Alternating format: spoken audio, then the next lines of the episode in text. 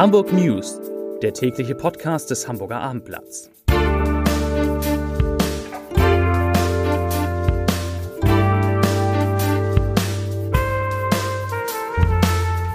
Herzlich willkommen und moin moin.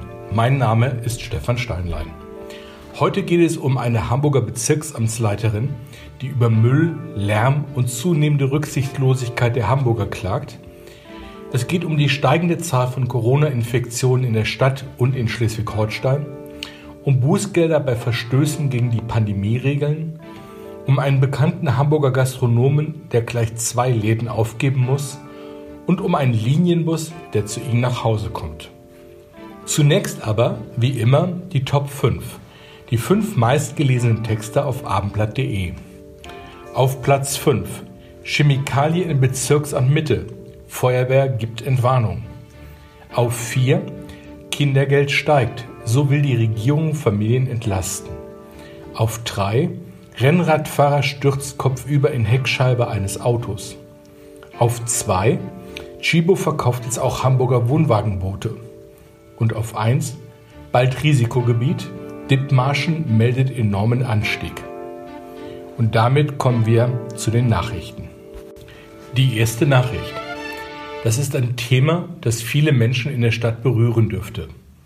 Nehmen viele Hamburger zu wenig Rücksicht auf ihre Mitbürger und auf die Natur? Stefanie von Berg, die Leiterin des Bezirksamts Altona, klagt über zunehmende Probleme mit Müllsündern, alkoholisiertem Partyvolk und Schäden in den Parks. Im Abendblatt-Interview schildert die Grünen-Politikerin, wie etwa am Platz vor dem Standesamt nach Trauung nicht mehr aufgeräumt werde. Ich zitiere: Für das Brautpaar regnet es Plastikkonfetti, Verwandte und Freunde lassen Luftballons steigen. Es ist nicht zu viel verlangt, dass man nach der Zeremonie einen Besen in die Hand nimmt und den Dreck auch wieder beseitigt. Zitat Ende. Stattdessen würde häufig diese Arbeit Mitarbeitern des Bezirks überlassen. Um Luftballons aus den Bäumen zu holen, müssen wir mitunter sogar Hochsteiger engagieren, kritisierte Frau von Berg. Nicht hinzunehmen sei auch die zunehmende Vermüllung des Elbstrandes. Ich kann das nicht begreifen, sagt sie. Warum nehmen die Leute nicht ihre Flaschen, ihr Besteck, ihre Teller wieder mit? Sorgen bereiten der Bezirksamtschefin ebenfalls das Cornern also der Trend zu ausschweifenden Partys im öffentlichen Raum, so etwa am Almer Wartenbergplatz. Frau von Berg sagt, leider werden doch die Corona-Abstandsgebote bei den nächtlichen Feiern beharrlich ignoriert, was für große Ansteckungsgefahr sorgt. Auch unabhängig von der Pandemie könne man die Alkoholexzesse, den Lärm und die Störung der Nachtruhe nicht mehr dulden. Wie gravierend die Probleme sind, zeigt sich im Jenischpark, wo es regelmäßig zu Vandalismus kommt. Zahlreiche Bänke in der historischen Eierhütte sind mit Graffiti beschmiert, etliche Holzelemente mit scharfkantigen Gegenständen herausgebrochen. Manche Möbel wurden sogar aus den Verankerungen gerissen und zertrümmert. Unser nächstes Thema. Corona hat offensichtlich für den einen oder anderen Händler auch seine guten Seiten. Möbel und insbesondere komplett neue Küchen sind derzeit sehr begehrt. Wir können eine deutlich erhöhte Nachfrage gegenüber dem Vorjahr im Einrichtungssegment feststellen, hieß es etwa bei Möbel Schulenburg in Halstenbeck.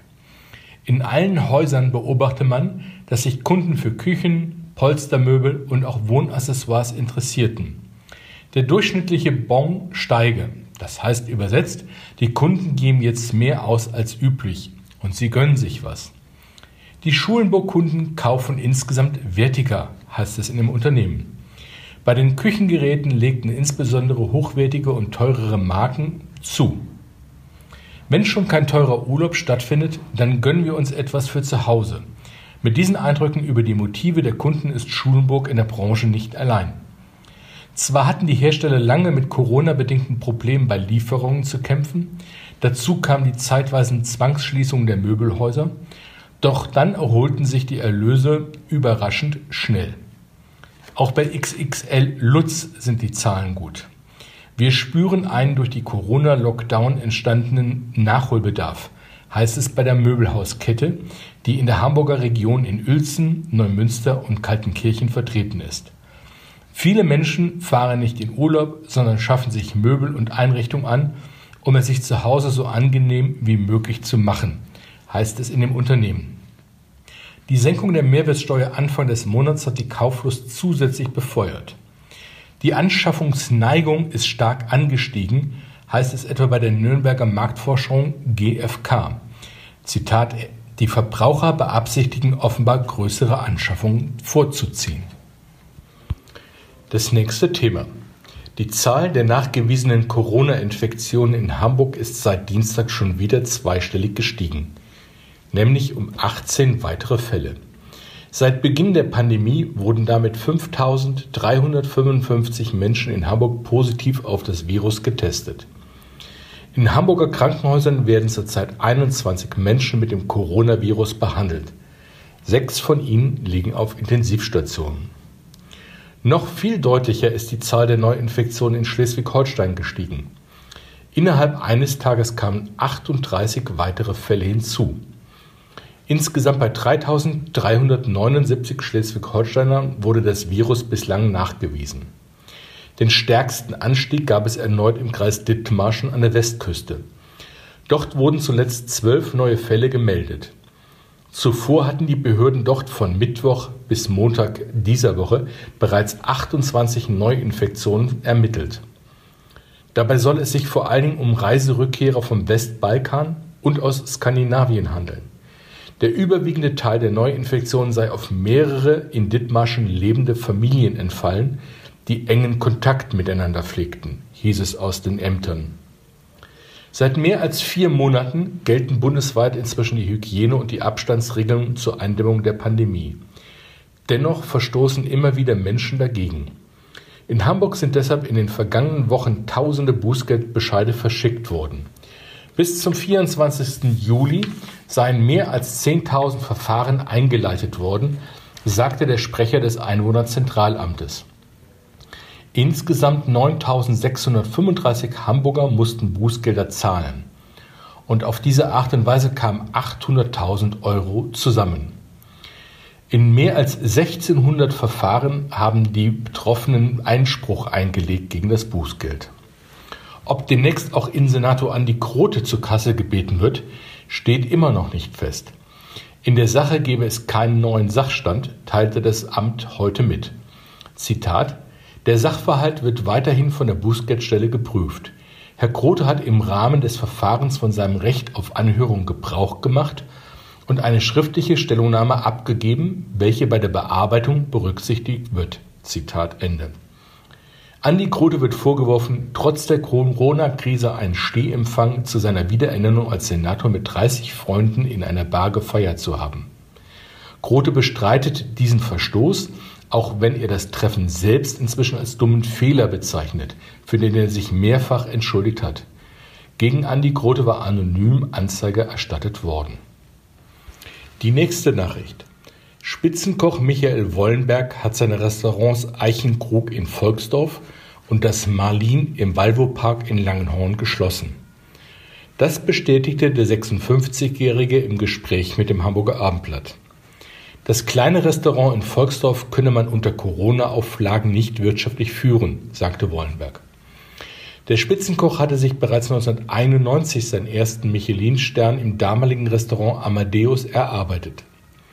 Jetzt möchte er sich auf sein Langenhorner Lokal Wattkorn, wo regionale Küche angeboten wird, konzentrieren. Wollenberg hat offensichtlich auch Probleme, die passenden Mitarbeiter zu finden.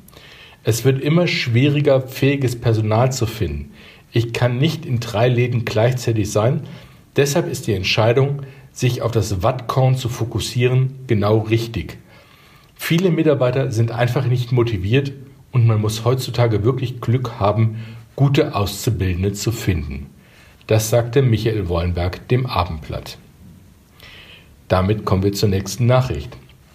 Die Hochbahn erweitert ihr Angebot und setzt bald auch neue sogenannte Quartiersbusse ein.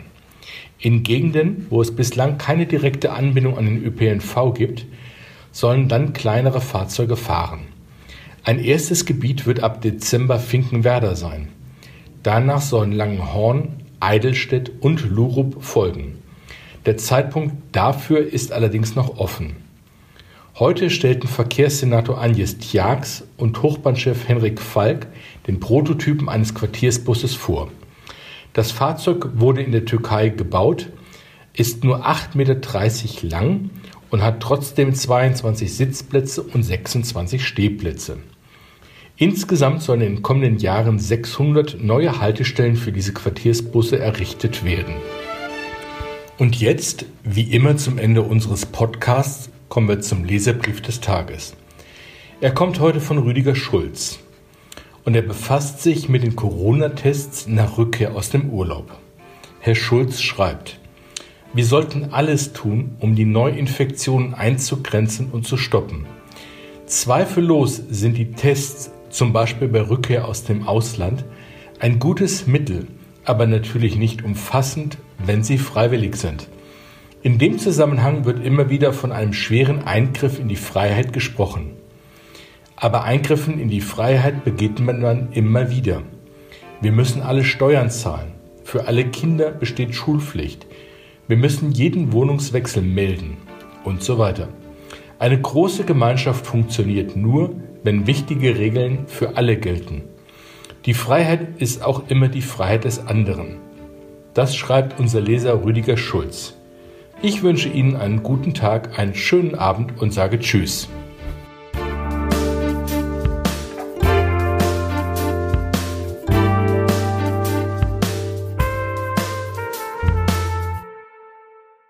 Weitere Podcasts vom Hamburger Abendblatt finden Sie auf abendblatt.de slash podcast.